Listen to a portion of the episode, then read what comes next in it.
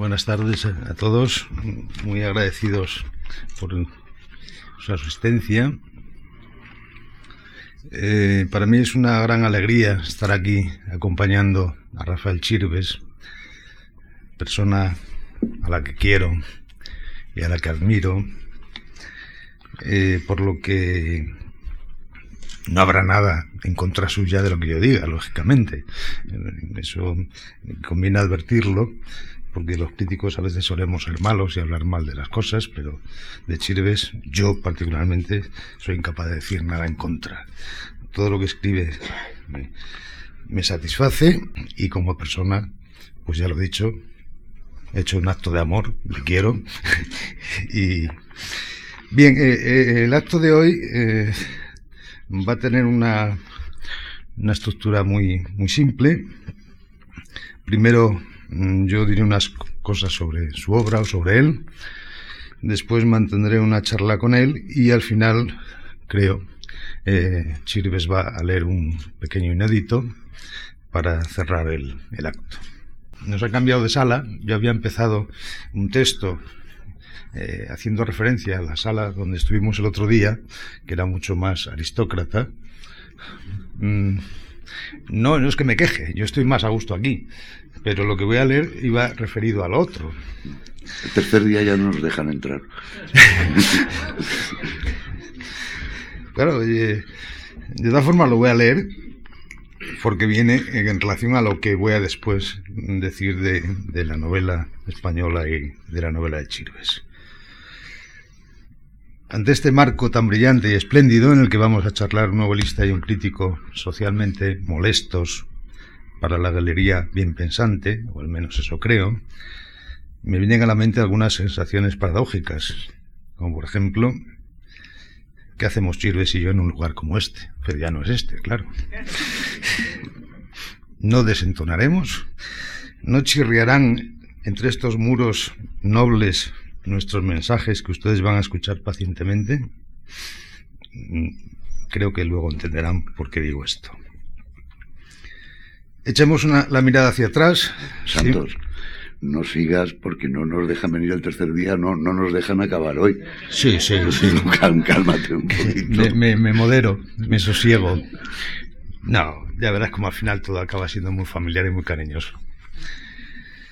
Echemos la mirada hacia atrás, siempre es saludable echar la mirada atrás y más en, en ciertos aspectos. Y al hacerlo recuerdo a Max Estrella, las letras, colorín, pingajo y hambre. Claro que desde entonces han cambiado mucho los tiempos y las circunstancias. Es posible que los novelistas actuales, y no estoy hablando de Chirves, sino de los que buscan con afición y empleo afición en su sentido clásico de la palabra, ansiedad, esas cosas. Y son muchos los que buscan con afición el pelotazo literario y económico, no lleguen al estrellato de un Raúl González, rodeado de, de cámaras y fotógrafos allá donde vaya. Ayer mismo me parece que aparecía en la tele lleno de acosado por fotógrafos. Ni de un Lord Byron agasajado en los salones de la alta sociedad inglesa del momento. Pero muchos, por lo que vemos o hemos visto en los últimos años, se han despojado sin pudor del malditismo de antaño y no han hecho ni siguen haciendo ascos al dinero y a la popularidad en los medios. En efecto, los tiempos han cambiado. ¿Pero hacia dónde? Recordemos a Juan de Meirena, algo que ustedes ya han oído muchas veces. Y a los arribistas y reformadores de oficio convendría advertirles primero que muchas cosas que están mal por fuera están bien por dentro. Segundo, que lo contrario es también frecuente. Tercero, que no basta mover para renovar. Cuarto, que no basta renovar para mejorar. Quinto, que no hay nada que sea absolutamente empeorable. Estoy hablando de novela, ¿eh? No piensen ustedes mal. La sensación de esplendor y exuberancia que parece haber vivido España en los últimos 25 años, que nuestros días se resquebraja y se viene abajo, o eso también parece, es la misma que han aireado y proclamado sin pausa los medios políticos y periodísticos para la cultura española en general y para la novela en particular, hasta el punto de llegar a convertirlas ambas en un componente inseparable de la imagen pública y del prestigio ciudadano. Es como si el estar al día en lo último de, y me refiero a todos aquellos productos de consumo, que están expuestos en modo constante en los escaparates y que pertenecen a todos los terrenos de la cultura, fuera suficiente garantía no sólo para estar en el mundo, sino también para encontrar un lugar en él. La realidad, creo, ha sido otra. Estar al día de la novedad ha sido como formar parte de un club, de un colectivo, cuyo único requisito exigido fuera jurar fidelidad a la moda del momento y por tanto pasajera, o a lo que los medios, otra vez los medios, proponen como actual. Pero como no me cansaré de repetir, lo actual no tiene nada que ver con lo moderno y mucho menos con lo duradero y permanente. Cuantas veces he oído hablar del esplendor de nuestra narrativa, la narrativa actual, no por sus méritos literarios, sino por su frívola visión del mundo y el volumen de las ventas, tantas la he imaginado como una gran dama ricamente ataviada y enjollada y recostada cómodamente en una cheslong, absolutamente satisfecha. Y he recordado los versos de Juan Ramón que todos ustedes conocen. Luego se fue vistiendo de no sé qué ropajes y la fui odiando sin saberlo. Llegó a ser una reina fastosa de tesoros. Qué iracundia de Yeli sin sentido. Tal vez su atavío y sus joyas sean solo hijas ardientes de una ilusión, pero no su comodidad. Durante años la hemos visto fomentando la comodidad del lector, asentada plácidamente en la facilidad, en lo previsible, en el gusto previamente establecido que no inquieta ni incomoda. En, e, ese lugar, como escribe Chirves, desde el que no se aprende, porque repite fórmulas ya dichas, que encubren la realidad bajo las palabras en vez de descubrirla. Por eso la narrativa española, correcta y normalizada en su cheslón de los últimos años, le ha salido un grano donde más le duele y ese grano incómodo se llama Rafael Chirves. Y Chirves, se lo puedo asegurar, aunque ustedes ya lo saben, no es ese grano fugaz y liviano con fecha de caducidad, sino el persistente y molesto, el impertinente y políticamente incorrecto, que no la ha dejado en paz en ningún momento ni dormir siquiera su siesta complaciente, acomodada y neutra. Chirves ha sido durante 20 años el punzón que no ha dejado de durgar en las heridas de la sociedad. Desde 1988, fecha de su primera novela, entra y sale y vuelve a entrar y salir y a encordiar y a darle la brasa, como dicen nuestros, nuestros chicos, y a quitarle la máscara que oculta sus carencias y miserias. Porque la novela de Chirves no está de moda ni a la moda, y no lo está porque perturba, desasosiega, escuece, corroe. Lo cual significa que este escritor no ha, elegido el camino fácil, ni el camino complaciente, ni el camino del éxito previsible. De, de, su obra, a unos les molesta su desplante a la frivolidad posmoderna, a otros les irrita su disidencia ideológica de estirpe barogiana que acusa y golpea a todos los flancos. Él es, digámoslo ya, el máximo novelista social y comprometido de hoy. El conjunto de su obra ofrece una revisión crítica, dialéctica e histórica, en el sentido marxista del término en consecuencia necesaria, de la España de nuestro tiempo. Lo que significa recuperar el redoble de conciencia de antaño que se echa de menos en este presente de pragmatismo útil, de aparente bienestar económico y de pensamiento desideologizado que también alcanza a la narrativa. Cuestión de actitud y de compromiso. Actitud conflictiva, dialéctica y disidente frente a la normalización política e ideológica y frente a quienes, después de la búsqueda de utopías y cambios revolucionarios, por el camino se aliviaron de este pesado equipaje y se han acomodado al poder como nuevos triunfadores sociales. Compromiso con la realidad social y con la propia obra literaria. Con la primera no solo por proclamar y reclamar una trasnochada para muchos justicia social, sino también por destapar las contradicciones, denunciar las imposturas y señalar las claudicaciones del devenir histórico. Su obra no se, resigna al olvido de la memoria de un pueblo, al borrón y cuenta nueva. Porque para Chirven no es posible el punto final en el curso de la historia. Los recuerdos que han forjado la rebeldía o la complacencia vergonzosa, los, los ideales o la barbarie, nunca deben sucumbir ante políticas correctas. Y si el hombre es hijo de sus actos, un pueblo lo es de sus aciertos y errores. Compromiso con la obra porque Chirves narra ficciones verosímiles que no solo analizan y explican un tiempo histórico concreto, sino que también conforman la verdad ineludible de un escritor que permanece tan fiel a sus propias convicciones ideológicas como exigente y arriesgado en sus apuestas literarias. De este modo, las tramas de sus novelas se asientan siempre en un engranaje de tensiones argumentales, sobre todo entre los personajes, y constituyen la expresión de un conflicto que se fragua en el enfrentamiento de las clases sociales, en el contraste de las distintas visiones y perspectivas de la realidad, o en la desconexión de la teoría y la praxis por parte de unos personajes que normalmente soportan la contradicción entre lo que soñaron ser y lo que ahora son en realidad.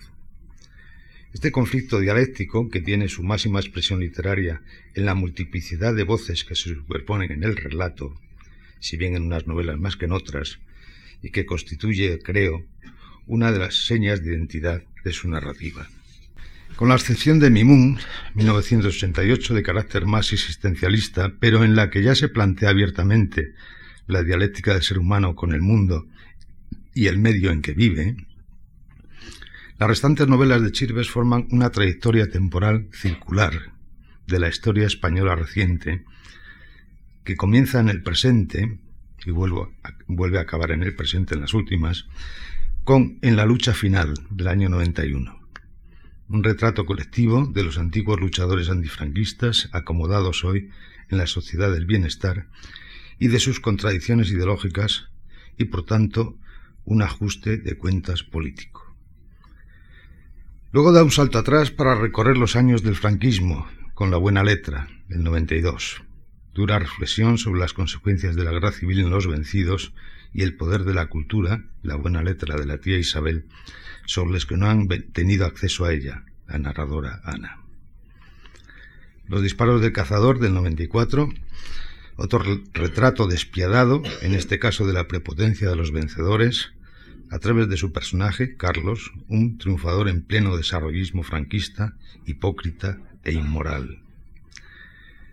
La larga marcha del 96 creo que de momento es una de las más ambiciosas novelas de Chirves.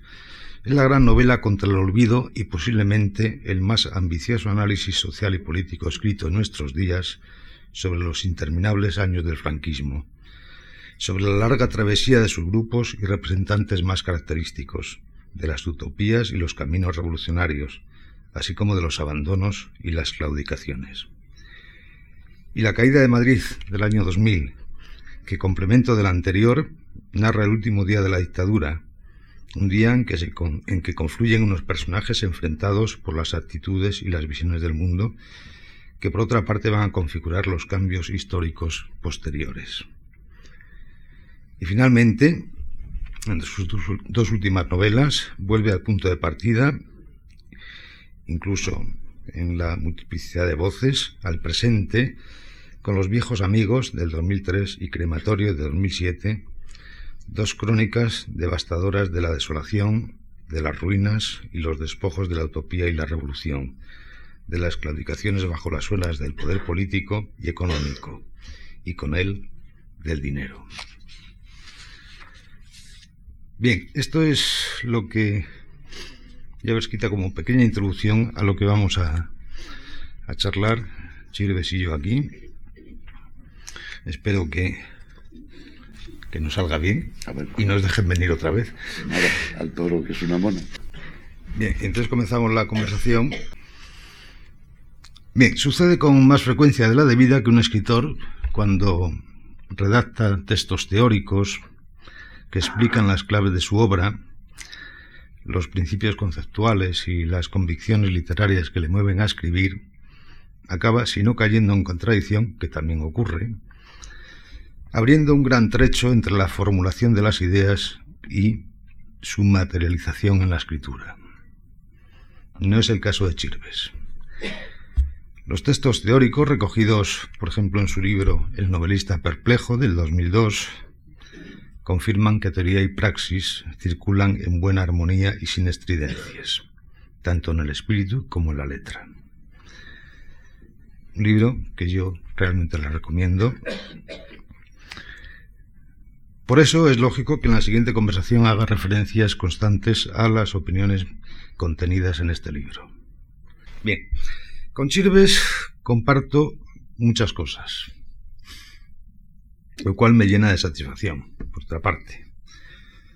Comparto, por ejemplo, cosas tan casuales y que no dependen de nosotros, como el año de nacimiento, somos de la misma quinta, o haber vivido nuestra infancia en León, que ya es decir.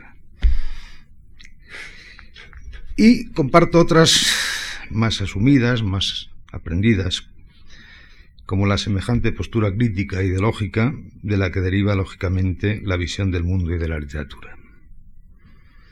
No comparto, sin embargo, no sé por suerte para quién de los dos, el conflicto de haber el conflicto de haber nacido en una lengua familiar, el valenciano, estoy hablando de él, y expresarse escribir en otra, el castellano.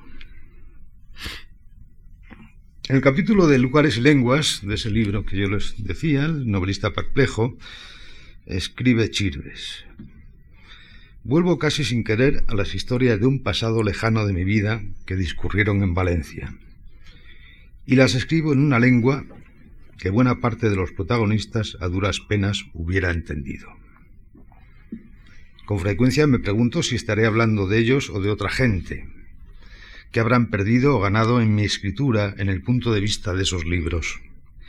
Y también si mis novelas ayudarán a trazar el mapa de este país o si estarán emborronándolo. Eso me hace sentirme a disgusto. La verdad es que lo de sentirte a disgusto es constante, ¿no? En tu vida. Bueno, pero eso es de carácter. De carácter. Vamos a hablar de eso, ¿eh? Eso me hace sentirme a disgusto, como si cada vez que regreso a Valencia o escribo acerca de ella tuviera que luchar el niño que aprendió a decir cuanto necesitaba en una lengua y el hombre que aprendió a escribir en otra. Es verdad que poco antes hablas de... Eh, vaya, se me ha ido. Ya saldrá. La primera pregunta, que es doble, sería la siguiente. ¿Cómo fue tu infancia en aquel León frío y oscuro del franquismo y su importancia en tu literatura? Aunque hay algo de ello en tus novelas, por ejemplo, bueno, en algunas de tus novelas, yo recuerdo perfectamente en La larga marcha. ¿Cómo fue aquella? Bueno, eh, la verdad es que antes de, ir a León eh, pasé por eh, el Tepidabrium, ¿no? Esto de, de Ávila que, era lo suyo. Yo llegué un 6 de enero a Ávila, no había visto nevar en mi vida, estaba todo helado, llegué un día de Reyes y tuve, digamos, un proceso de aprendizaje primero en Ávila. Es verdad que Ávila era más luminosa. León, por entonces, era una ciudad gris, oscura, eh, cementada, ruinosa. Y bueno, yo creo, bueno, además las circunstancias, estábamos en un internado bastante duro, era un colegio de huérfanos de ferroviarios, yo creo que transmite, eh, digamos, veladuras de color mm, a todos los libros, ¿no? O parte de, este carácter que tú dices que está a disgusto eh, muchas veces, pues yo creo que León tiene bastante responsabilidad, ¿no? Ahora he vuelto y no, ahora he vuelto es una ciudad estupenda, pintada, muy bonita, han hecho un cauce del río precioso. Y por lo que se refiere a las lenguas, pues es verdad eh, que el castellano era un poquito la lengua mm, o de los poderosos o de los de fuera eh, que llegaban eh, con ánimo de mando, digamos, pues guardias civiles, notarios, abogados, maestros. Y el valenciano era un poco la lengua mm, que se hablaba mm, pues abajo, ¿no? al principio es verdad que me causaba cierta desazón, ¿no? Porque Em, bueno, yo me he educado en castellano, en mi lengua literaria, eh, prácticamente toda mi vida eh, eh, la he pasado en castellano, pero es verdad que al volver ahora a vivir en, yo vivo entre Valencia y Alicante, me causa desazón hablar la lengua de los notarios con la gente del pueblo, ¿no? Pero mm, eso fue al principio. Después yo creo que no, que el castellano es mi lengua literaria, es en la que sé escribir, es en la que me ha costado expresarme eh, a duras penas y como me expreso. Y, bueno, yo creo que eh, no es la lengua de los guardias civiles y los notarios, sino que es la lengua de Machado, de Cervantes y de Galdós. Y cada uno elige su lengua, ¿no? Y la de Cernuda, ¿no? Y es verdad que en el tren, yo tengo el recuerdo de una vez hablando entre nosotros en valenciano y que llegó un señor y nos gritó y nos dijo que, que estábamos en público y que había que hablar castellano. Recuerdo que estaba con unos amigos, ¿no?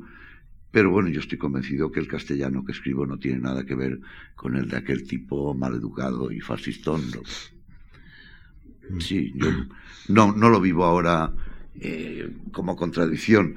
Ya te digo que al principio, sí, los dos primeros años, digo, madre mía, voy a acabar no escribiendo nada porque eh, hablo corrientemente en valenciano y luego me siento y escribo en castellano y escribo sobre cosas que, que ocurren a mi alrededor, es decir, que las debería escribir en, en las dos lenguas, bueno, un poquito de francés también o de inglés, pero ahora no, yo creo que es mi lengua literaria y no me provoca ni ningún complejo ni ningún conflicto, ¿no?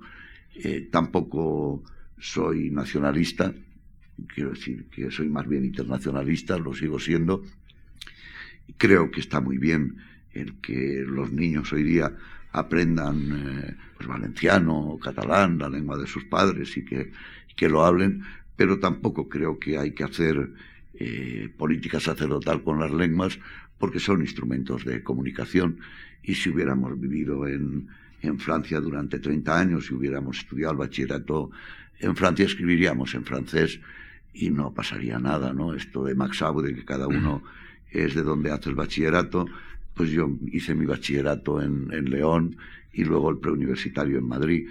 Y tengo esa vertiente castellana que yo creo que viene también muy bien, porque eh, a mí me hace gracia cuando te estaba oyendo mm, eh, esta introducción, pues parece, me veo, eh, yo qué sé, como Simón del desierto con látigo, el fustigador social.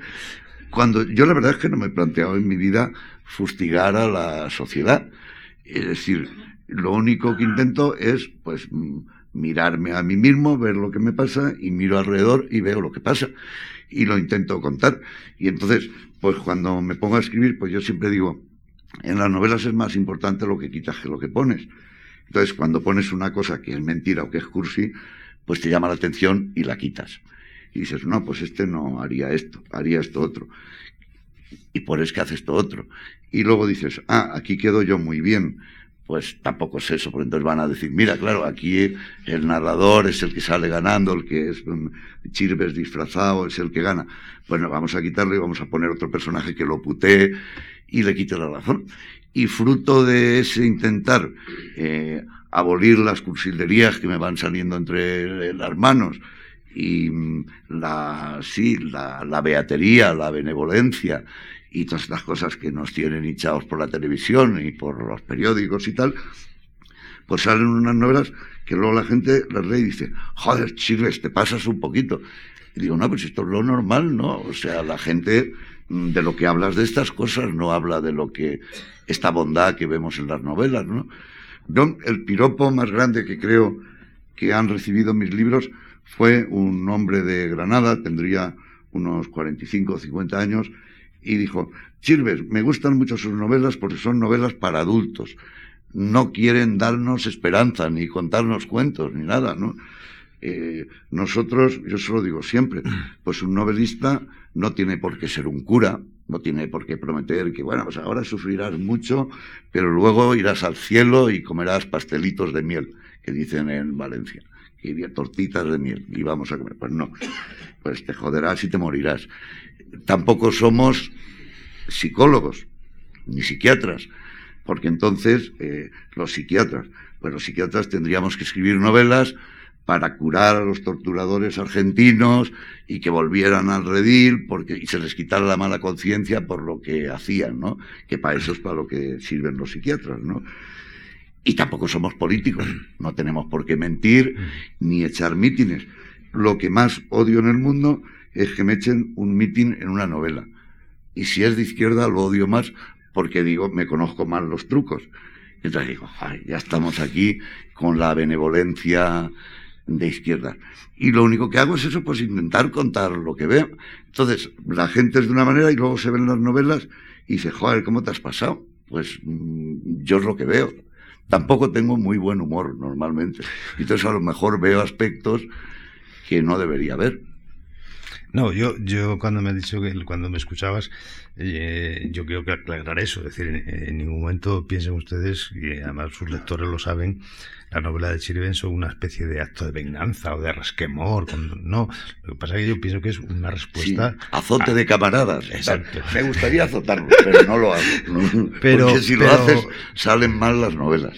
No pero lo que sí está claro es que tus novelas son una respuesta a unos estímulos que te vienen de fuera y de dentro. Sí, pero yo nunca, mm, nunca me planteo, pues esta novela va a tratar sobre eso. Es, mm, es la puñetera verdad. Yo sé, y los amigos que me conocen, que aquí hay alguno, lo saben. Ya cuando estoy terminando la novela, llamo un día por teléfono y digo, creo que la tengo, creo que trata de esto. Porque me la leo y me doy cuenta de lo que trata. Y digo, es verdad. Porque mientras la estoy escribiendo, el único método que llevo es ese de no poner cursilerías, eh, no, no salirte de la lógica. O sea que si empieza de una manera, tiene que salir todo de ahí y no puedes hacer, y no puedes hacer trampas. Sí que es verdad, para decir las cosas como son, que procuro, eh, pues leo mucho, mm, estoy atento a lo que cuentan los periódicos, eh, oigo la radio, y yo creo que eso carga las pilas sin querer uno. Y eso pues se queda ahí dentro y sale. Pero yo nunca me he planteado si una novela es mía, es racionaria, progresista, si da esperanza, si contribuye al, bien de la humanidad. No me lo he planteado.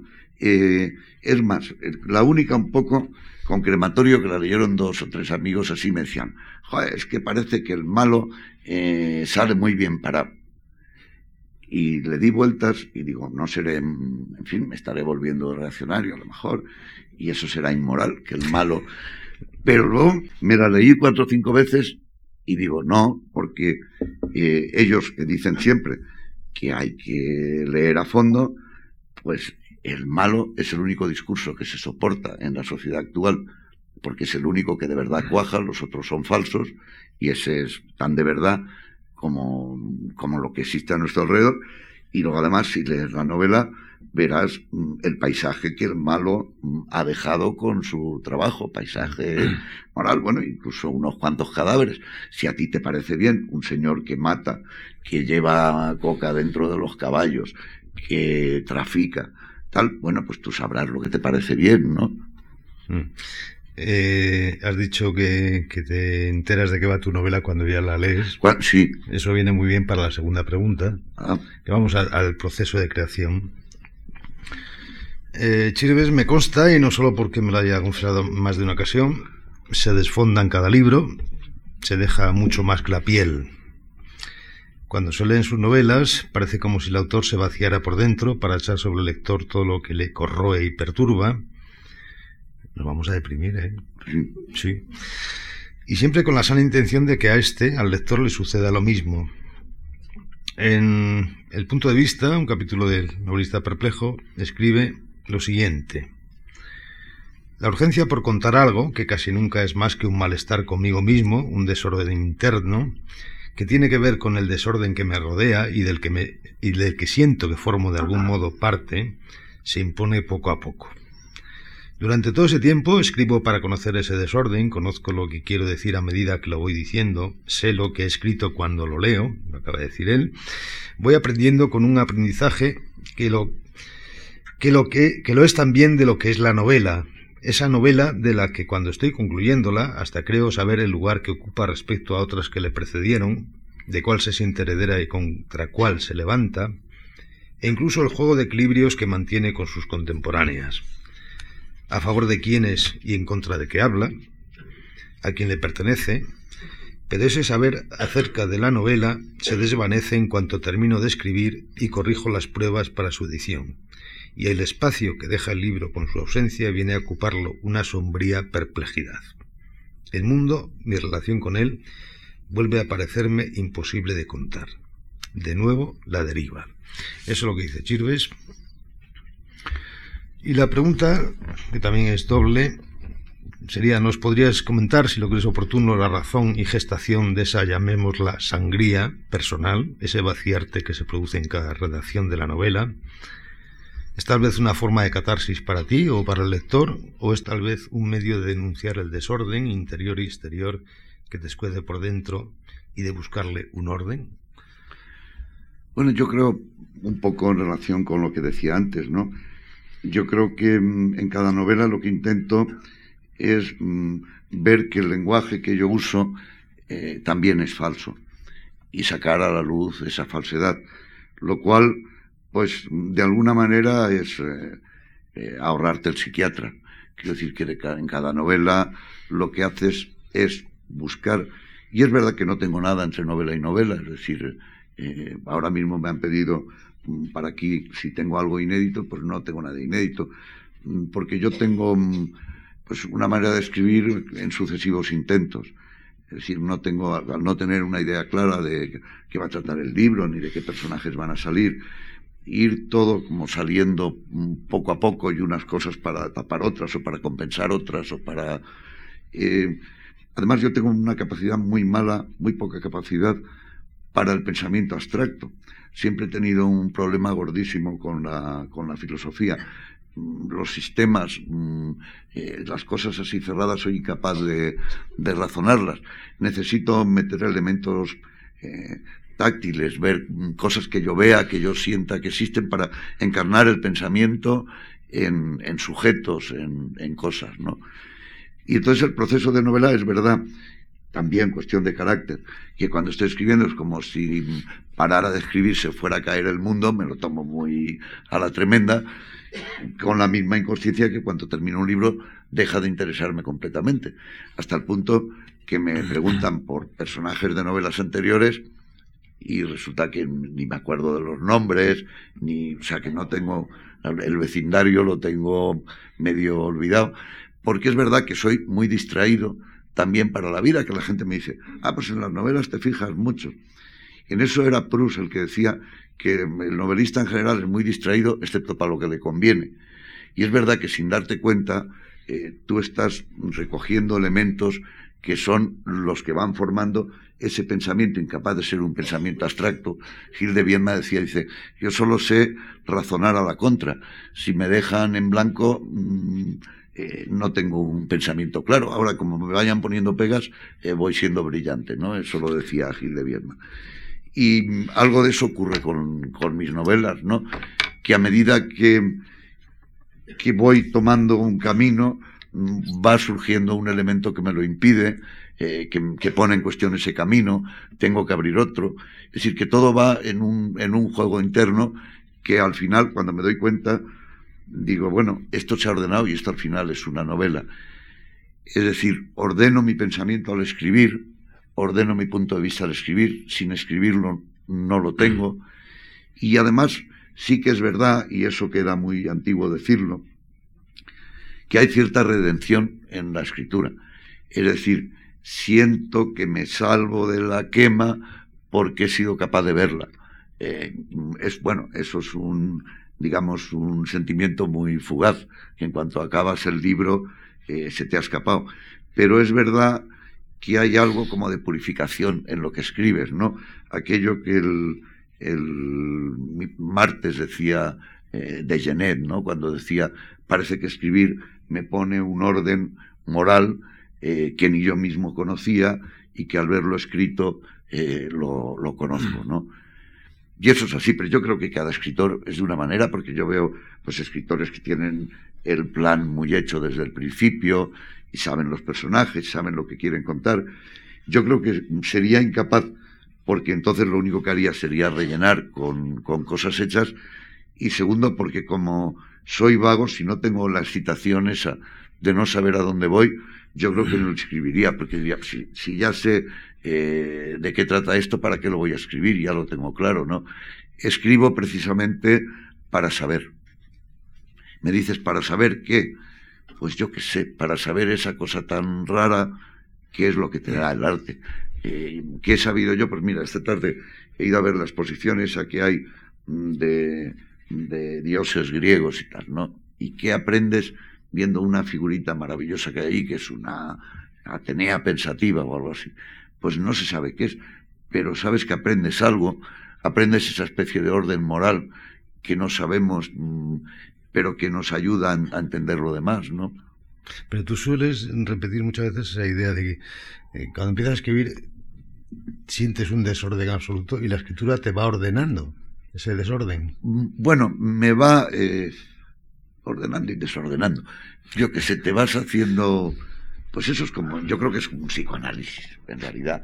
Es decir, yo creo que la literatura tiene mucho mm, de psicoanálisis, de búsqueda, no psicoanálisis en el sentido freudiano, sino que buscas pues todos los elementos que componen tu personalidad y como yo creo que mi alma no es muy distinta de la de los demás, bueno, cada uno tiene sus manías y sus locuras, pues, eh, pero yo creo que somos fruto del tiempo en que vivimos, es decir, que cada época nos preocupamos por unas cosas y cada época se ha preocupado por unas cosas, está marcado por unas frustraciones, está marcado por unos deseos, pues mm, bueno, yo creo que todo eso funciona. Lo que sí he procurado tener siempre claro, y en eso eh, incluso nunca he escrito a, a, pluma, me gustan muchísimo las plumas estilográficas y las uso para cuadernitos y cosas de esas, ¿no? Siempre he escrito a máquina de escribir o ahora ordenador, porque lo que sí he tenido claro es que del mismo modo que la literatura es un ejercicio absolutamente personal, que sin ese meter el cubo en el pozo dentro no sale, del mismo modo he tenido claro que lo que es particular mío, no sé cómo explicarlo, eh, me interesa muy poco literariamente. Es decir, que me interesa muy poco eh, la anécdota mm, que remite a tu infancia, a tu no sé qué, a yo qué sé. Me interesa eso pero puesto fuera. Y yo creo que eso es una de las cosas eh, que se notan en, mis novelas.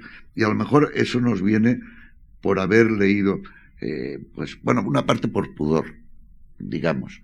Eh, por pudor, pues a lo mejor hasta por venir de pueblo, de clase baja, tal, de ciertas cosas no hay que contarlas o hay que contarlas como si no se contasen. Y por otra parte, yo creo que de haber leído a Marx, de haberte dado cuenta de lo nimio que es el detalle, es decir, que Proust no nos interesa eh, porque sea Marcelito, nos interesa porque ha escrito en busca del tiempo perdido y que cada rasgo que hay ahí eh, no nos interesa eh, porque es un rasgo suyo. yo odio todas estas cosas de las biografías de novelistas. Investigan, en realidad el personaje es una mezcla de su madre y su tía abuela.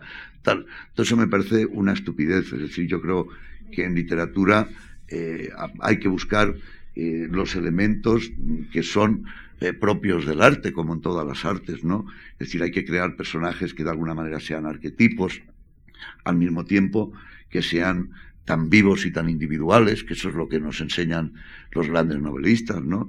Que vemos, leemos los personajes de Galdós, los tocan, bueno, los de Cervantes, los tocas, los hueles, se hueles el polvo del camino, el sudor y todo, ¿no? Y sin embargo, son personajes que luego te los encuentras en la vida continuamente y que coges a Galdós y tienes todos los personajes que te has encontrado en tu vida, los tienes colocados en una novela de hace 100 años, ¿no? Y yo creo que eso es, importante, el odio la literatura esta de mira lo que me pasa a mí, eh, mi alma es particular y mm, he sentido algo que nadie ha sentido al acostarme contigo, mi amor. Me parece una tontería. ¿Quieres añadir algo más sobre la perplejidad y la deriva? No, pues eso es lo que hay. que soy el caos absoluto. Si me dices, pues, ¿y qué estás haciendo? Pues nada. Eh, y poco a poco te vas excitando y cuando ya crees que, que esto va peor y que no vas a escribir ninguna novela más, pues de repente una mañana te levantas y parece, dices, hombre, si cortara por aquí y metiera otro personaje y tal. Y luego lo lees y es verdad que hay una lógica, pero yo creo que la lógica está en, lo que tienes en la caldera más que en lo que quieres poner. En lo que quieres poner se produce eso que decía de H. Lawrence el, el martes, ¿no? Es decir, pones el dedito en la balanza para que se incline a tu favor. Y tú me dirás, ¿qué quiere decir eso? Pues todos lo sabemos y en literatura es inexplicable, pero todos leemos novelistas que vemos, pues mira, el 89 o 99,9 por cien de todas estas novelas que hemos leído últimamente, de la memoria histórica, la guerra, tal, no sé qué, pues el 99 por 100 le vemos el dedito en la balanza y unas cursilerías y unas cosas que no me lo creo, o sea, serán republicanos muy buenos, pero no pueden ser tan guapos también. Si son buenos serán feos, algo tendrán, ¿no? Y luego encima, si te aplauden mucho, pues tampoco me creo que la cosa cuente muchas verdades, porque la verdad en general no la aplaude casi nadie. Es decir, la aplauden a toro pasado, ¿no? Y bueno, pues si exceptuamos el de Méndez, pues bueno, pero es un ejemplo, eh, el de Méndez no, sino casi todos los demás, de gente que pone el dedo en la balanza y hace trampas, ¿no? La, la, relación de un escritor con el mundo siempre es conflictiva. Si no fuera así, no habría lugar para la literatura. Si la relación de un escritor con el mundo es de ascenso y aquiescencia, en vez de conflicto, él no sería un escritor, sino un mercader de libros, y su literatura no será literatura, sino un producto güero e inútil y por tanto prescindible. Yo imagino que lo que acabo de decir mm, está Chirves de acuerdo conmigo o no, ahora me dirá. Pero al menos eso sugiere cuando escribe hablando de la escritura como consuelo, como defensa contra las ofensas de la vida. Dice Chirves, el consuelo ante esas ofensas procede siempre del enfrentamiento entre la idea que el hombre tiene de sí mismo y de lo que merece del mundo con lo que el mundo le da. La investigación de esa relación injusta, por principio, está en la base de la literatura, de la narrativa. Cada época produce su propia injusticia y necesita su propia investigación, su propia acta. Sí, bueno. Existe, aparte de eh, saber si, si quieres comentar esto, está de acuerdo con lo que he dicho, o también me interesaría saber tu opinión sobre si existe una, puede existir una literatura que no entre en conflicto con el mundo. Puede haber alguna persona que no entre en conflicto con el mundo. No, yo creo que la vida es conflictiva por naturaleza. Y lo que pasa es que, digamos, en la esfera de conflictos, pues a unos les va bien y a otros les va peor. Y la gente busca el espacio en el que menos conflictos aparentes tiene, pero que es mentira. Es decir, vamos a ver, eh, ¿les va mejor a los ricos y tal y cual? Pues en parte sí, pero luego eh, para hacer, estar ahí arriba tienes que tener muchos conflictos con los de abajo y tragarte muchos sapos, que son más dulces los pobres. Ya, ya, las penas con pan son menos. Es verdad, pero la vida en sí es conflicto, ¿no?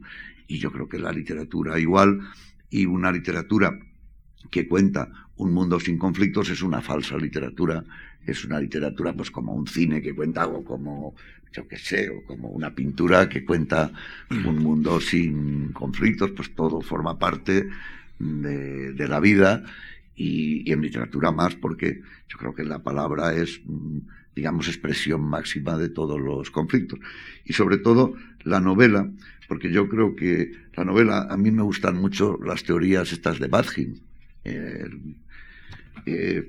la novela, mientras que el poema épico es una voz unívoca o la poesía y tal, la novela precisamente se construye porque el novelista se busca a sí mismo a través de los distintos personajes, de las distintas voces y de los distintos lenguajes.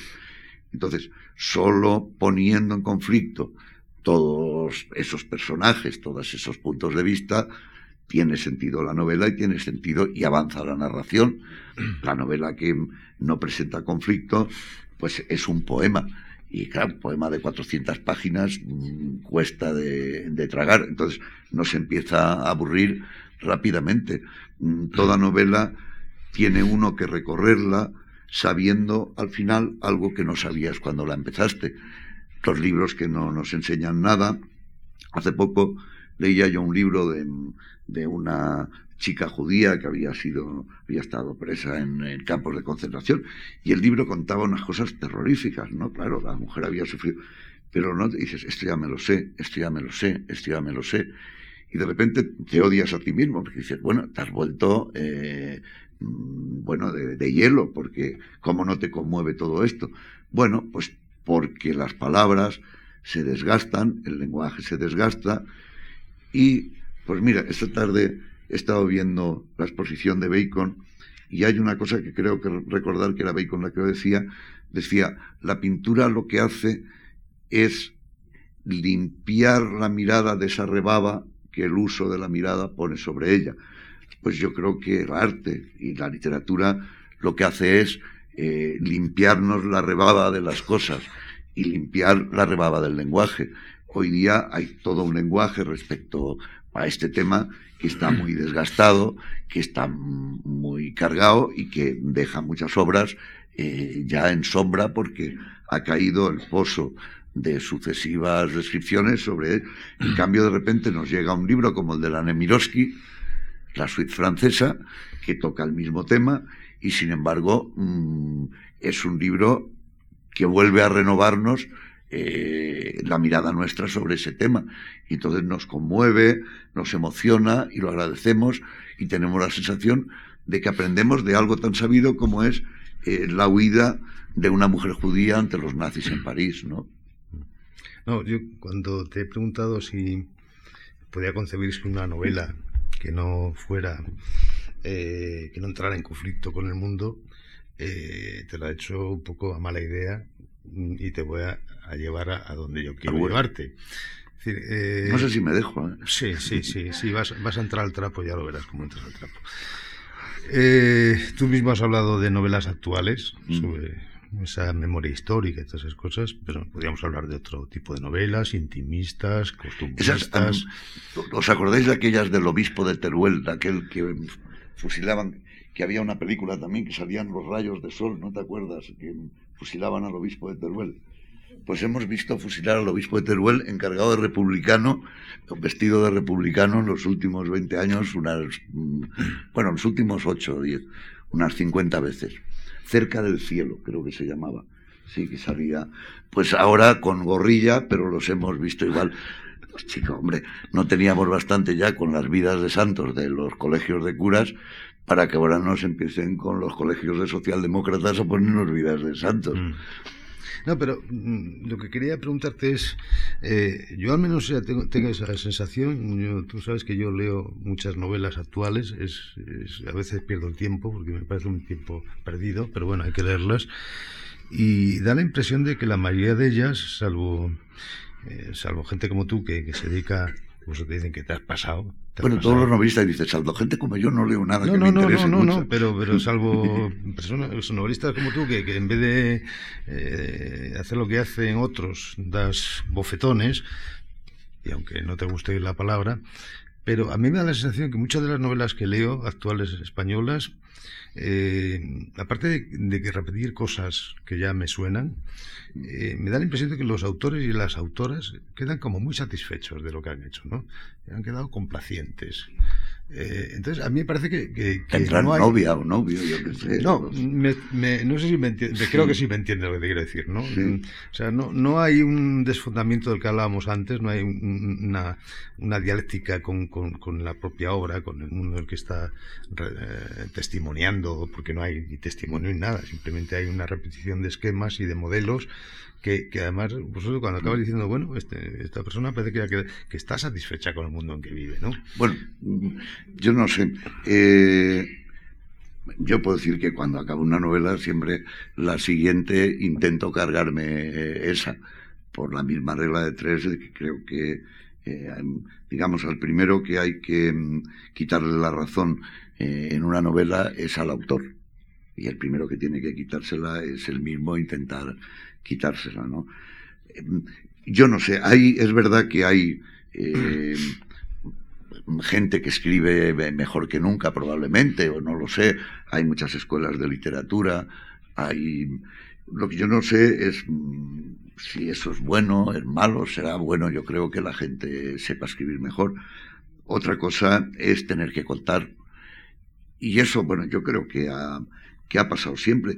Y a mí me da miedo hablar y decir, pues no veo muchos que me gusten o veo pocos, porque tampoco sabemos si tenemos una visión, si estamos leyendo todo lo que, lo que sale, porque a toro pasado es muy fácil, ¿no? Porque decimos, es que en los años 70 estaban escribiendo los Goitisolo, Marcela, Gaite, Fernández Santos, yo qué sé, pero no era esa la sensación que teníamos por entonces teníamos la sensación de que había una masa ahí amorfa y tal, y de vez en cuando, pues como medio clandestinamente, nos llegaban nombres muy mm, contados, ¿no?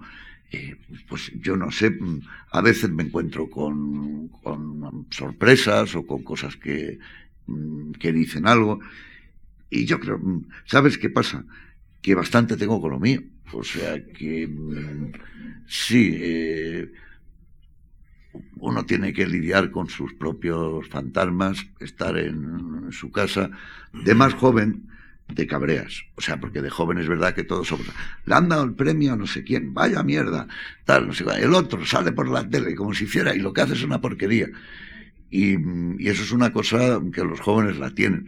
Luego ya llegas a un punto que dices, mira, yo voy a lo mío, hago mis cosas y bueno, y en privado también despotrico mucho de, lo que leo. Pero no es hora para que no me peguen ni el editor ni los colegas. Pero mm, no sé, eh, a ver qué pasa con la novela. Si no funciona, pues funcionará mal. Hay demasiada metaliteratura. La gente quiere nadar y guardar la ropa. Bueno, por una parte hay metaliteratura y luego hay mucho, mucha tele, teleserie de esas noveladas. O sea que yo leo novelas y, parecen de esas como de, de, las series de televisión. Y por el otro extremo, es verdad que hay mucha metaliteratura eh, que es nadar y guardar la ropa, es decir, es no me vayan a llamar antiguo porque estoy haciendo una novela. Entonces vamos a hacer unas cosas para que se vea que yo esto de la novela lo controlo y que en realidad mm, estoy haciendo otra cosa, que esto no es eh, el realismo este trasnochado, ni que en realidad los personajes hay que jugar con ellos, no hay que creérselos. Y bueno, y eso hace que de verdad que sean muy aburridas, ¿no? Muchas de ellas. Pero yo creo que hay mm, algún joven que está haciendo cosas que, me interesan, ¿no? Eh, las novelas de Chirves son ya lo he dicho antes, un bofetón a las buenas conciencias que intentan justificarse a todo trance. También son invectivas contra las traiciones y claudicaciones de quienes predicaron la utopía y luego la echaron impúdicamente por el desagüe. Parece evidente, como dicen por ahí, Chirves, que esta no es la mejor manera de hacer amigos. ¿eh?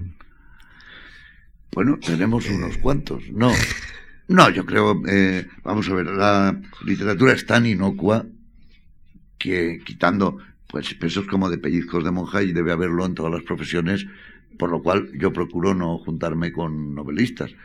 porque amigos de la misma profesión en el mundo del arte, mm, de lejos te quieren mucho, pero enseguida, no porque tú vendes más, porque te han puesto en la lista en otro lado, me imagino que en el cine será igual, o todo lo que sea, ¿no? Y bueno, yo creo que hay gente que sigue mis novelas y me sorprende porque mm, es verdad que gente que ni imaginas y tal, pues de repente te dice, pues conozco a uno que dice que tus libros son cojonudos. Muy bien, muy bien. Y es verdad que hay, hay lectores que leen los libros y, sobre todo hay una cosa, que escribo lo que me sale. Es decir, que, ¿qué le voy a hacer? No, no sé escribir de otra manera, o si, si pudiera escribir de otra manera que no se sabría, no me interesa, y, porque lo que me interesa es investigarme yo mismo en esta especie de ascenso al Monte Carmelo purificador en el que uno va de la nada a la nada y en medio, pues mira, pues sale lo que sale, ya está.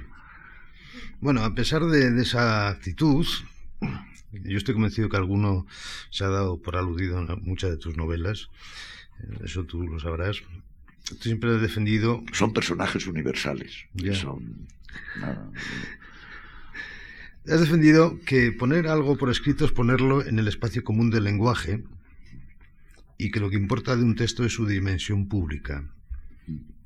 ¿De qué modo las experiencias y razones de uno pasan a formar parte de razones o sin razones ajenas, y cómo se quiera o no, ayudan a componer o fijar ese espacio mental y hasta moral que es la sensibilidad de una época? Sí, estoy totalmente de acuerdo. No, y hablando en serio, pues sí, yo creo que cada novela es una provocación, no las mías, las de cualquiera. Es decir, cualquiera que hace una obra de arte, o llámelo como se llame, por no ponernos elevados, pues efectivamente está pidiendo que se mire el mundo desde un sitio, está imponiendo una forma de mirar. Yo creo que lo único que es importante en los libros es precisamente el punto de vista, y el punto de vista es la moral. Lo mismo, bueno, pues que en las películas y que en todas las cosas. Donde coloco la cámara es mm, donde pongo mi, mi alma, o mi ideología, o mi pensamiento. Y es verdad que cuando escribes de una manera, pones la cámara en un sitio, miras desde un lugar, pues eh, estás mm, diciendo, aunque sea sin querer y no tengas ganas de líos, porque dices, como me metan líos, pues pierdo tiempo para lo que me gusta que es leer, escribir. Pero es verdad que estás diciendo, pues esto es un espacio desde el que se, se puede mirar. Y hablamos de la novela porque es pública y se publica y se paga. Eh, y se vende y se compra. Y, sí, yo creo que, que es una manera, mm, bueno, pues de dar a entender visiones del mundo que no son las circulantes, ¿no? Y luego es verdad que hay una literatura que apoya la visión del mundo en cada momento. Y todo esto es muy resbaladizo, porque tú puedes creer que estás dando una visión al margen o desde fuera o encontrada con la visión oficial y cuando te das cuenta resulta que te has convertido en la visión, en la visión oficial sin querer, ¿no? Entonces, una vez más, lo mismo que el escritor, al primero que tiene que atacar es al autor, pues del primero que debe desconfiar es del autor. Eh, un escritor tiene que desconfiar de sí mismo, ver si sus novelas están remando en una dirección o en otra, saber ser liebre, pulga, escaparte, eh, cuando llegan donde tú estás, procurar estar en otro lado y estar citándolos desde otro lado. Y eso sí me preocupa, lo mismo que me preocupa eh, esto que decía antes de no poner tonterías o cursilerías, eh, me preocupa también no estar alentando lo que, lo que quieren oír de ti. Eh, pues eso no lo sé, desde pequeñito no me ha hecho mucha gracia que me digan, dilo Manolín, dilo para que lo oiga la tía. Pues mm, no quisiera que me dijeran, dilo Manolín para que lo oiga tu tía, ¿no? Y yo creo que sí, que un, cualquiera que se atreve a, dar algo por escrito o por imágenes o pintado o lo que sea, pues ha de ser responsable y saber que lo suyo tiene consecuencias, que formamos parte de, de aquello que los estalinistas decían ingenieros de almas, es decir, que formamos parte de la sensibilidad de un tiempo, que imponemos determinadas tendencias, determinados gustos, determinados colores, eh, determinada paleta de colores y determinada eh, sensibilidad. y que mm, no puede ser que nadie sea responsable de, de, las cosas. Y yo creo que en esa medida uno tiene que saber, del mismo modo que puedes no saber lo que estás escribiendo, luego tienes que tener cuidado en saber lo que has escrito, ¿no? Y eso sí que creo que es así. Bien, todo, eso que estás diciendo, por mucho que digas que eso es lo normal, eh, no es normal oírlo ¿eh? de un novelista hoy día. ¿eh? No es lo normal, te lo puedo asegurar. Y por eso vamos a seguir con la dimensión pública de la literatura. Eh, yo creo que ningún otro autor de nuestros días como en Chirve se nota de modo tan claro esa intención de intervenir en la sociedad de su tiempo y en la historia. Para ello creo que siempre tiene en mente presentar la totalidad de una época, que sus novelas sean la expresión de una época, pero lo acaba de decir, también que sus novelas ayuden al lector a mirar desde otro lado, de otra manera distinta de la que se mira normalmente y no desde ese lugar, que lo que hace en vez de descubrir la realidad es encubrirla, que hace mucha gente. Y eso eh, creo que lo has dicho más de una vez. Incluso has citado a los novelistas del medio siglo, que, bueno, cuando salieron tuvieron muchos trabas. Yo recuerdo, por ejemplo, Jesús Fernández Santos, hablando con él, me contaba eso, que, que los escritores, o sobre todo en concreto algún escritor eh, consagrado, les pusieron, les pusieron muchas trabas, porque era otra forma de mirar la realidad española. Y después nosotros, los que somos de esta edad, aprendimos en ellos a mirar la realidad española de otra manera. Sí. Entonces, eso que tú um, lo dices, no es normal oírselo a un, a un novelista español. ¿no? no sé, mira, aquí hay como siete, ocho eh, más jóvenes que nosotros, ¿no? Pues esos están con la, con la, con la escopeta cargada y me dicen, bueno, Sirves, después, la que has dicho, después te veo resbalarte por el resbaladero. Pues para no oírlos tienes que procurar no, tener pero mucho... dejamos hablar luego. Si luego que hablen, sí. Pues como sabes que ellos te vigilan y te dicen, no, menuda tontería dices en la página 14. Ja, ja, ja, ja, ja. Esto no se lo cree nadie. Te estás pasando al otro bando. Estás, pues, bueno, tienes vigilantes y dices, bueno, que no me pongan colorado. Porque como estás de acuerdo con ellos en que esto es una cursilería y esto no debería decir, y esto es pasar la mano por el lomo a ver si te ponen en el escaparate, pues procurar no hacer esas cosas para que no te las afeen. Es decir, yo creo que la vergüenza es una de las cosas que uno debe tener. Eh, entonces, pues tienes que procurar, por vergüenza, que no te vean sonriéndole porque te da alguien la mano, porque te conviene, sino porque te cae bien. Y entonces, pues la imagen esa de dándole con una sonrisa es muy fea. Pero eso es como cuando la gente dice ética, que el otro día. Pues la palabra ética, qué bonito, qué ético es él, mira cómo reflexiona. Pues eso es una tontería. La ética es siempre una cosa muy violenta. La ética es muy violenta porque es no sonreírle al que no se debe, eh, no pasar la mano al lomo al otro, ponerte mal educado y decir que no quieres comer salmón. ¿Este qué le pasará? Pues le estamos dando angulas y no viene. Este es algo raro, algo estará maquinando. O sea que, bueno, pues para que no te afeen esas cosas de vas a comer salmón gratis, a comer angula no sé qué, no sé cuántos.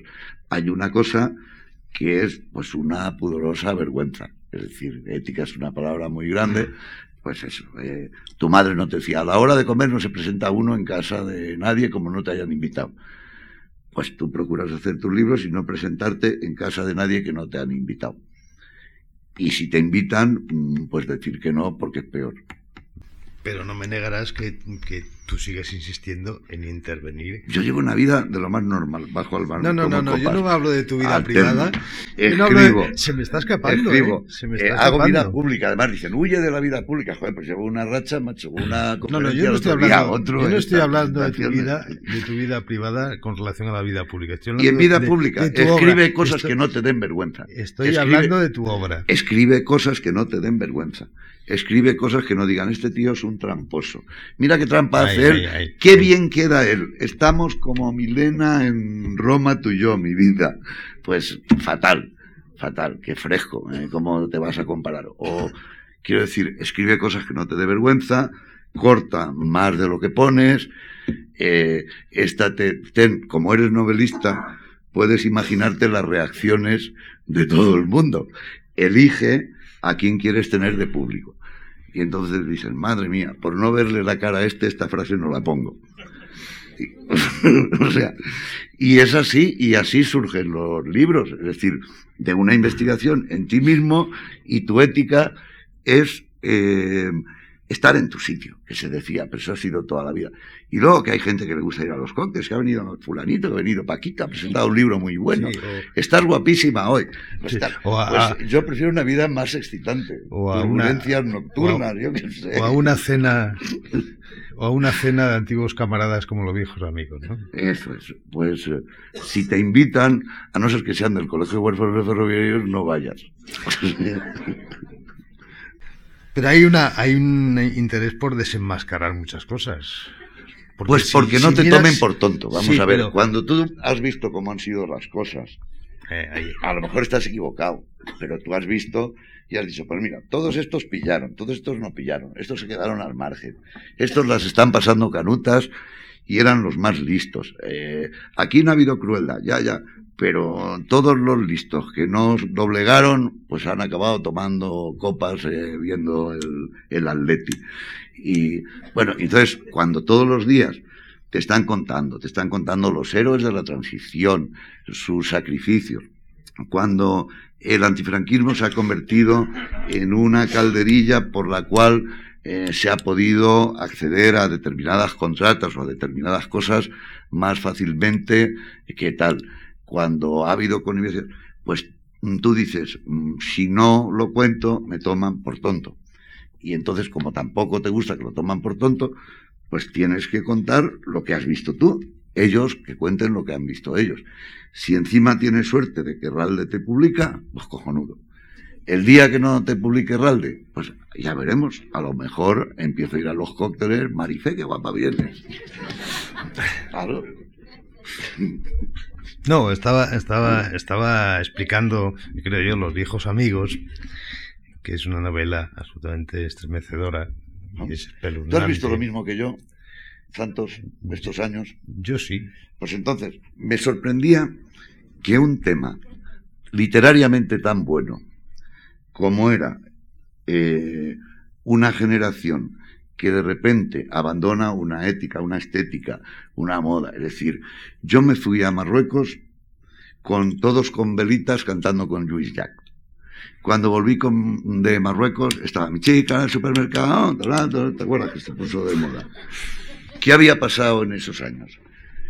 Entonces, eso que es un tema literario tan bueno, que para mí además es la médula de estos años, es decir, porque hacer ese salto suponía tantas renuncias que suponía cargarse, de, bueno, descargarse de moral y cargarse de una ligereza moral absoluta, de una permisividad absoluta, de una falta, es decir, eh, eso lleva a que qué vas a estudiar, ¿Para qué? Eh, si estudiar lo único que puede hacer es envenenarte la sangre.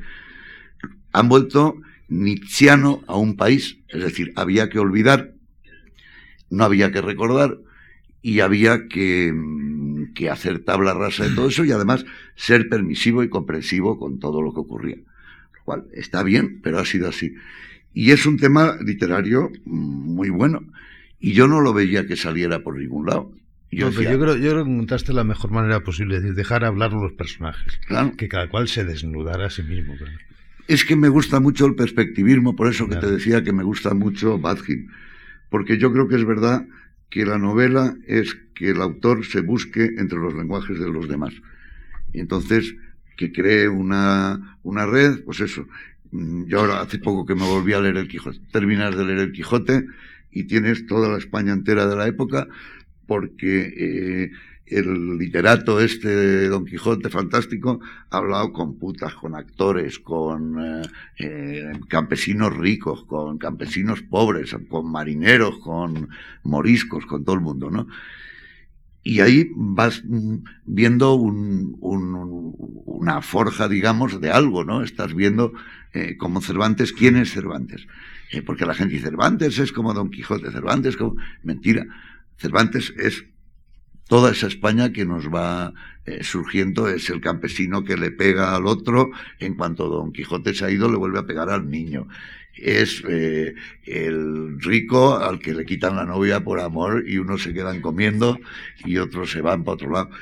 Y, yo creo que la novela es precisamente eso, es el, quién es quién, qué piensa Balzac.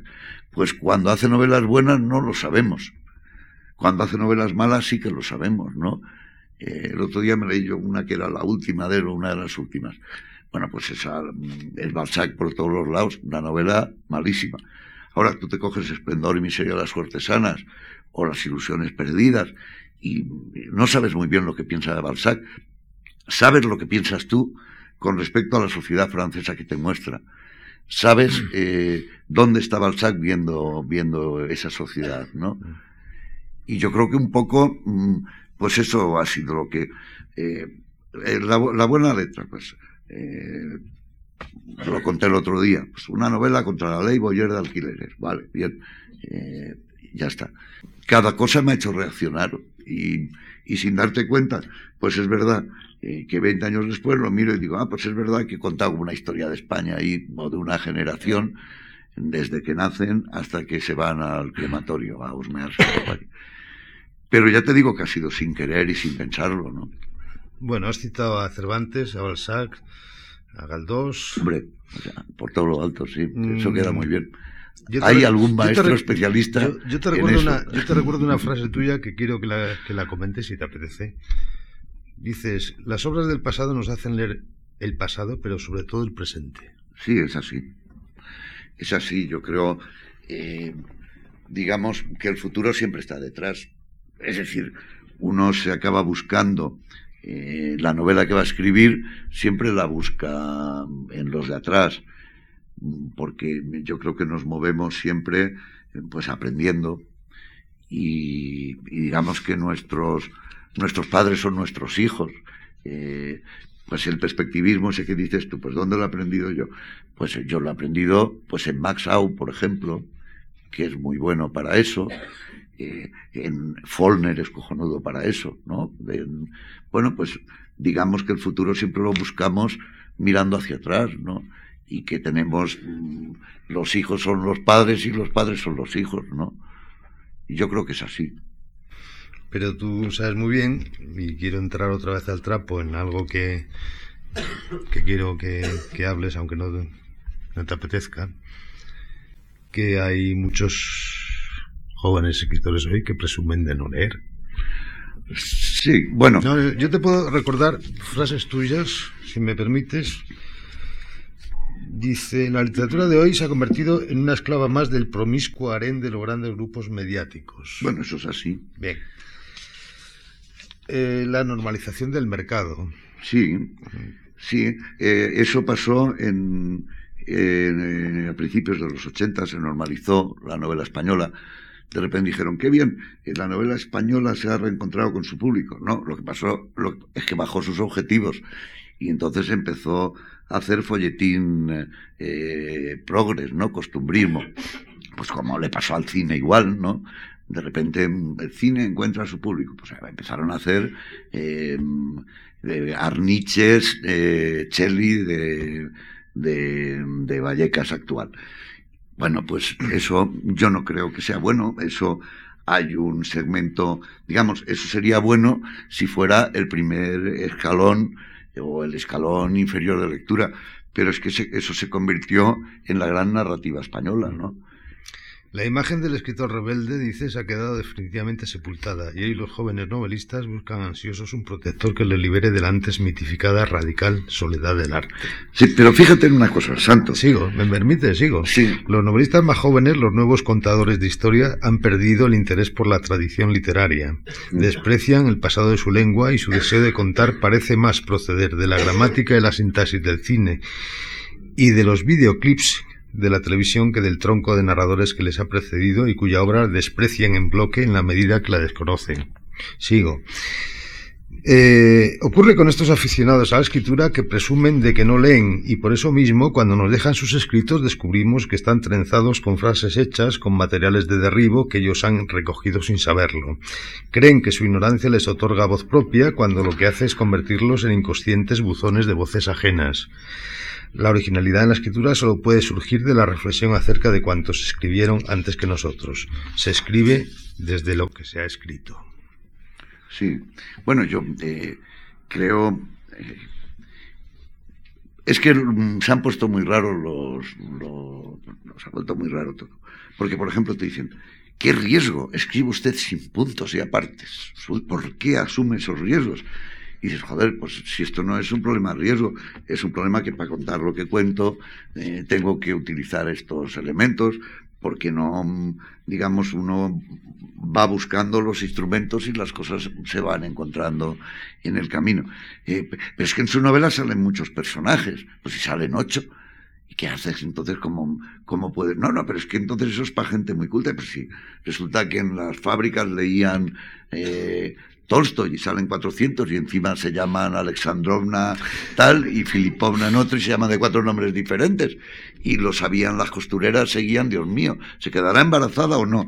Pues, y ahora los críticos te dicen, en novela compleja de tal, pues si son siete hablando que cruzan las conversaciones, es una, una novela más simple que te da vergüenza, ¿no? Y, yo creo que es que ha bajado, eh, bueno, se ha perdido el concepto de lectura, lo mismo que se ha perdido el concepto de cine, ¿eh?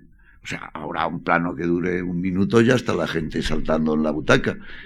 Entonces, yo creo que mm, eh, lo que se ha perdido es la capacidad de, reflexión, que ni siquiera reflexión de eso que te da la literatura, que es, mm, yo qué sé, de pensar un, un, poquito y estar a gusto porque te están contando algo y te están enseñando cosas, ¿no? ¿La mata o no la mata? La gente quiere la gira. Capítulo 1, violación. Capítulo 2, asesinato. Eh, 3. Y luego yo creo que mm, hay incluso una estética de la crueldad que a mí me preocupa porque mm, hay una generación que ve mucha crueldad en la televisión y en el cine y tal, y se cree que eso es como de broma.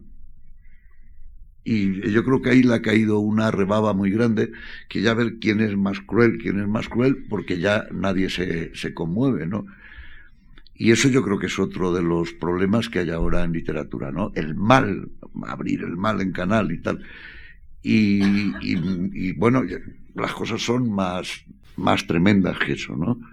Y yo creo que eso ha ayudado mucho a frivolizarlo, pues eh, mucho la televisión, ¿no? Bueno, mmm, hablamos un poco del perspectivismo de tus novelas. Eh, hay una pregunta que me, me pincha por dentro. Eh, si, si, hacemos un recorrido por tus novelas, pues hemos estado hablando aquí un buen rato y no hemos hablado de tus novelas, ¿no? Alguien, al que quiera. bueno, empezaste con Mimoun, que era sí, un protagonista colectivo, con un personaje ahí en Marruecos y tal, mucho más intimista. La segunda, en la lucha final, era más coral. Mm. Ahí hay muchas voces. Mm. Mm. Después vino la buena letra, los disparos del cazador, que fue una voz sola, más o menos.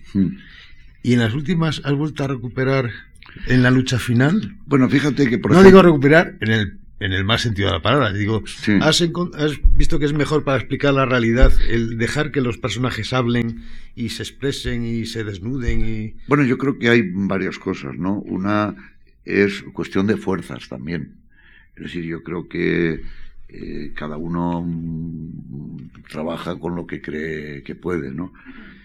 Y es verdad que las otras son con materiales más sencillos en apariencia y tal.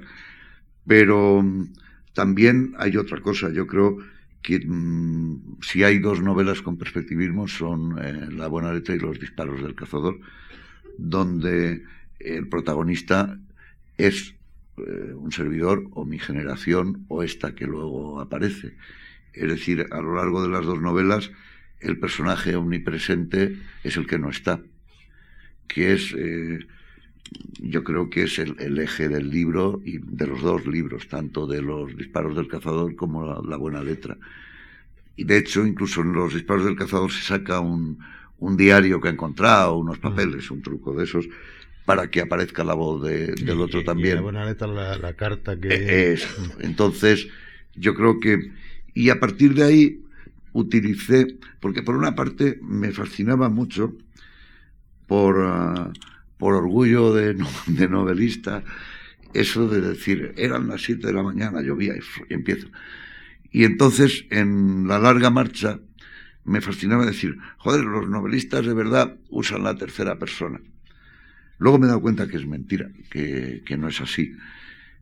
Pero quise hacer eso y al mismo tiempo me daba cuenta de que eso me daba un narrador autoritario y entonces usé una cosa que se llama, que yo llamaba, narrador compasivo, que era, si te fijas en la buena letra, eh, perdón, en la larga marcha, eh, empezaba un capítulo contando la vida de uno y a mitad de capítulo giraba la vida de otro, y el narrador como que se contaminaba de la voz de uno, de la voz del otro, y hay un juego de perspectivas en toda la novela. En la, en también pasa un poco eso. Ay, bueno, que ese ya ha sido el batiburrillo. eso sí. El ¿no? Eso es, eso es que venga.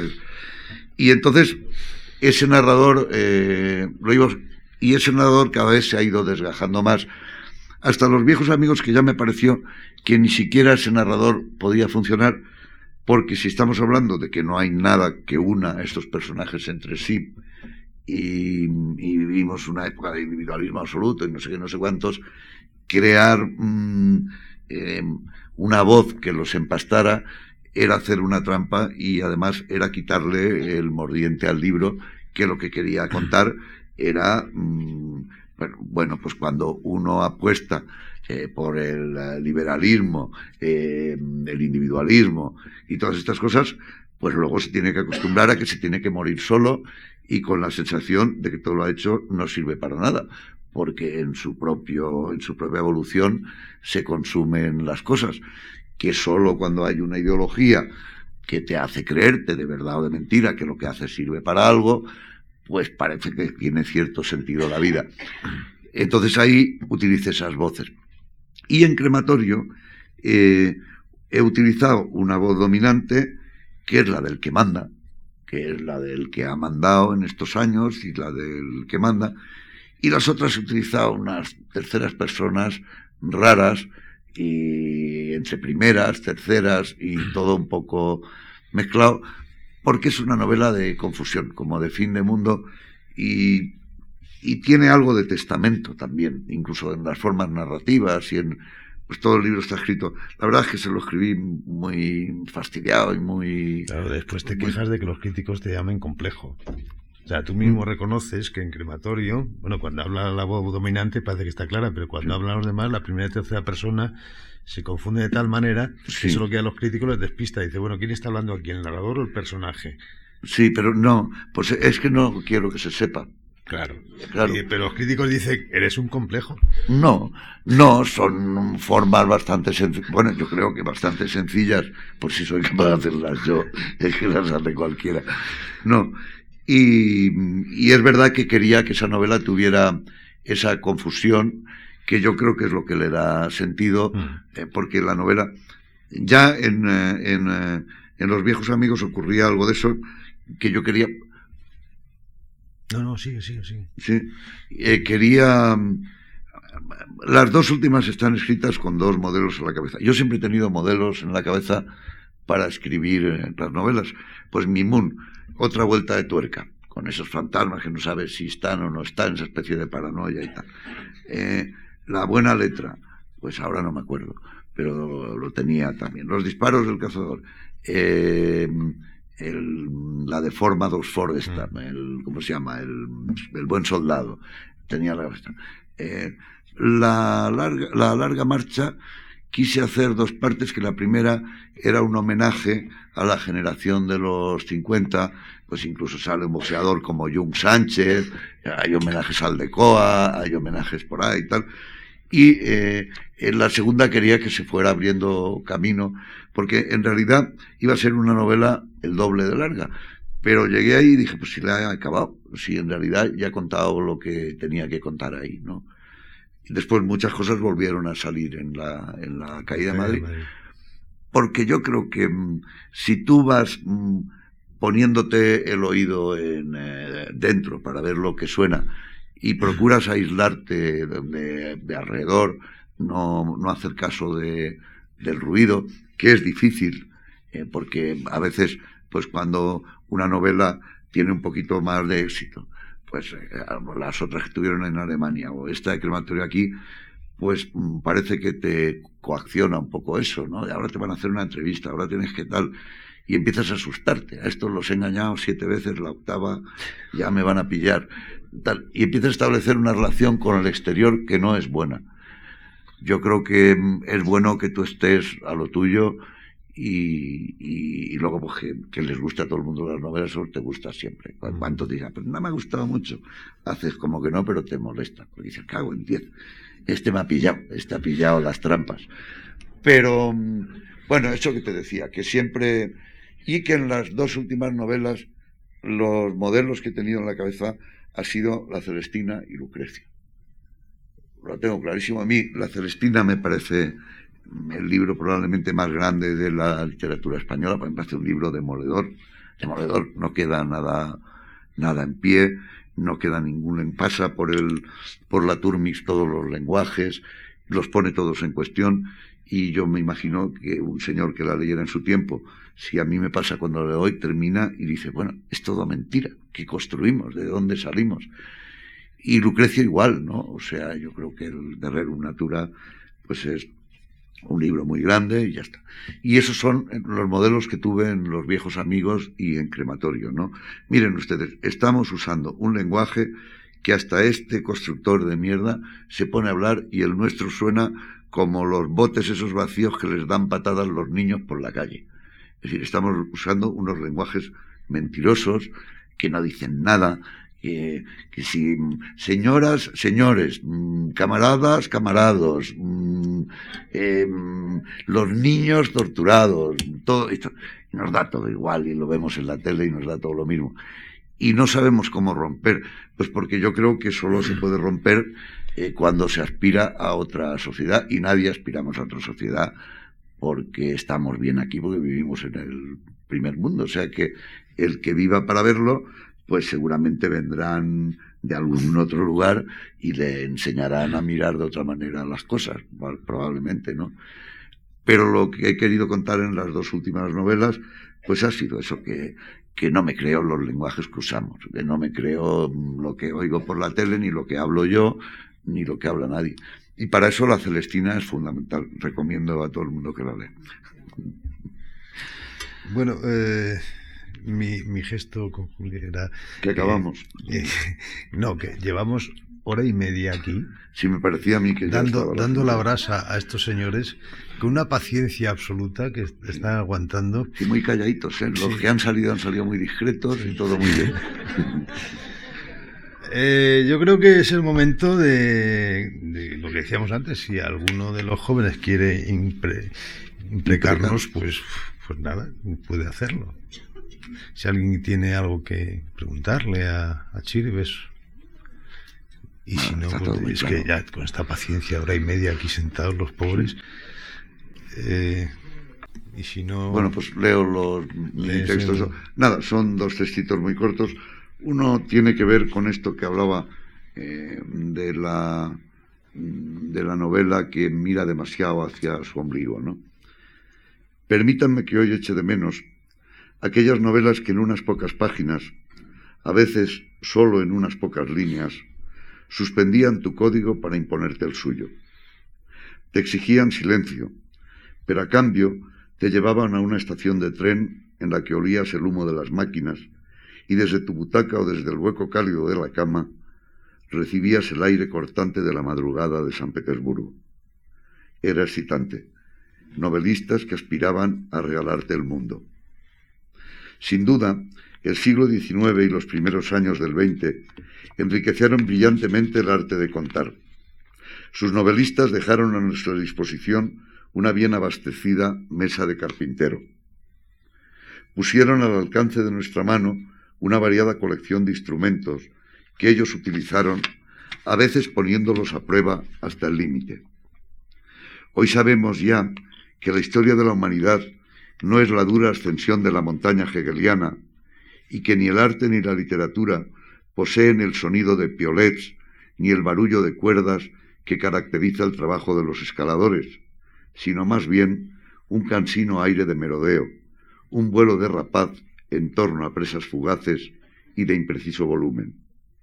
Lo que llega después no es necesariamente lo mejor. Reconocemos que el paso del tiempo no nos ha hecho más sabios por lo que se refiere a la suspensión del tiempo narrativo de lo que lo era Stern en Tristan Shandy, ni manejamos con más sutileza el fluido interior de un personaje de lo que lo hacía Galdós con su torquemada. Ni siquiera nos atrevemos a abusar del lector hasta el punto que lo hacía Balzac en El lirio en el valle, donde se mostraba capaz de hacerle leer 350 páginas para al final, en solo tres o cuatro, ponerse el pulgar en la nariz, extender la mano y decirle, ¿cómo puedes ser tan estúpido y creerte toda esta basura sentimental que te he contado? Entre tanto, el viaje ha merecido la pena.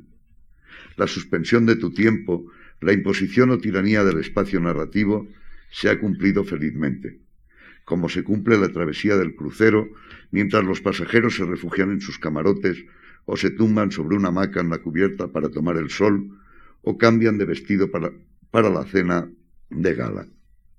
Evidentemente, los obreros de las calderas, los mecánicos, están ahí abajo, manipulando las máquinas cubiertos de grasa. Y no para la agitación en las cocinas. Pero tú no te has embarcado para ver todo eso. He dicho que a los narradores se nos ha puesto un rico instrumental al alcance de las manos, pero no sé si eso ha sido siempre provechoso.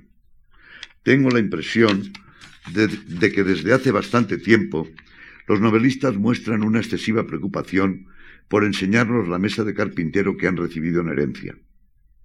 Me cansa, no poco, que el, narrador, interrumpa cada momento mi crucero para mostrarme su esforzada agitación en la sala de calderas. Me molesta esa continua llamada de atención sobre sus habilidades. Del carpintero queremos una buena mesa y no que nos explique lo complicado que resulta ajustar las piezas y encolarlas. El arte, cualquier arte, exige un suplemento de desenvoltura que creo que tiene que ver con formas de pudor e incluso de, moral. Hacernos parecer fácil lo que si nos ponemos a hacerlo nosotros descubrimos que es terriblemente difícil. Aún más escandalosa nos parece la actitud del carpintero que guiña al ojo cómplice y le dice al cliente, no haga mucho caso, es solo una mesa. Y esa actitud cómplice, tú y yo, lector, mi semejante, sabemos que lo que tienes en las manos no es más que una novela, es la que creo descubrir en muchos novelistas actuales. Nada más que una novela, nos dicen, mientras nos guiñan el ojo y nos muestran sus complicados instrumentos, más juguetes que herramientas se tiene la impresión de que el tablero de la novela pertenece a una división inferior que esa en la que ellos juegan su partida, como si la escritura fuera algo más elevado y la novela una pequeña excusa para mostrarnos su bies. Hemos leído tanto, hemos sabido tanto. La suspensión del código, gracias a ese espejismo de verdad que tanto nos ha fascinado, se diría propia de seres poco dotados, pasivos, almejas humanas que dejan filtrar el agua a través de sus sencillos aparatos digestivos. Para evitar eso, a cada momento, los escritores inteligentes te interrumpen con su guiño. No es más que una novela. La sensación de vida se queda para el escalón de abajo, para engañar a los taxistas, a las secretarias, a las chachas. Con demasiada frecuencia tengo la impresión de que la novela contemporánea se ahoga en un exceso de aptitudes que agoniza por una sobredosis de inteligencia. Ya para terminar, pues esta paginita. César venció a los galos. ¿No llevaba al menos un cocinero? Tebas, la de las siete puertas, quien la construyó. En los libros figuran los nombres de los reyes. ¿Arrastraron ellos los grandes bloques de piedra? Bertolt Brecht. Carpinteros, cerrajeros, estucadores, albañiles. A veces los oigo discutir de su trabajo en el bar. comentan las dificultades con las que tropiezan, se cuentan unos a otros cómo las resuelven. Entre tanto, levantan paredes, ponen puertas, instalan grifos, colocan barandillas. En lo que hace solo unos meses era un descampado, si pasas ahora descubres que se levanta una casa en la que alguien se asoma a la ventana y desde cuyo interior llegan voces o música. Ellos siguen hablando en el bar sobre si han hecho una buena obra o les han obligado a hacer una chapuza. Les envidio esa posibilidad de poder trabajar juntos, de poder poner a prueba sus habilidades, lo que dura, lo que no se agrieta, lo que soporta la acción del agua, lo que encaja, la puerta que no cede. Entre tanto me veo a mí mismo braceando entre sombras, incapaz de nada, vacío un día tras otro. Echo de menos esas certezas artesanas, tener los avatares del tiempo por testigos. Claro que pasan los meses y lo que era bruma empieza a ser sospecha. El caos se ordena. Y después de algún tiempo, un mensajero procedente de la editorial me trae un libro de varios cientos de páginas que no sé cómo puede haber surgido del fondo de la niebla que me ocupa. También mi libro, como las paredes, las puertas y los grifos, es solo un fruto del trabajo. Ya sé que un libro no tiene la solidez de una casa, pero en Moscú quedan pocas casas de las que se construyeron cuando Tolstoy vivía, y de la vieja Alexanderplatz berlinesa, que quedaría de no ser por el libro de Dublín. Me digo que puedo discutir sobre la resistencia de los materiales con los obreros del bar, porque una casa y un libro son expresiones de la sorprendente dureza interior que guarda ese frágil animal humano al que cualquier accidente tumba.